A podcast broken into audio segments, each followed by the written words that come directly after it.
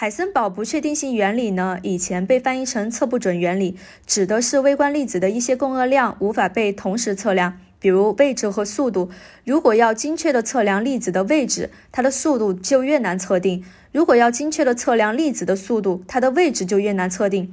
看起来像是人类的能力有限，所以测不准。但实际上，测不准原理的翻译是不准确的。粒子不是测不准，而是它的本质就是不确定性的，它就不存在确定的位置和速度。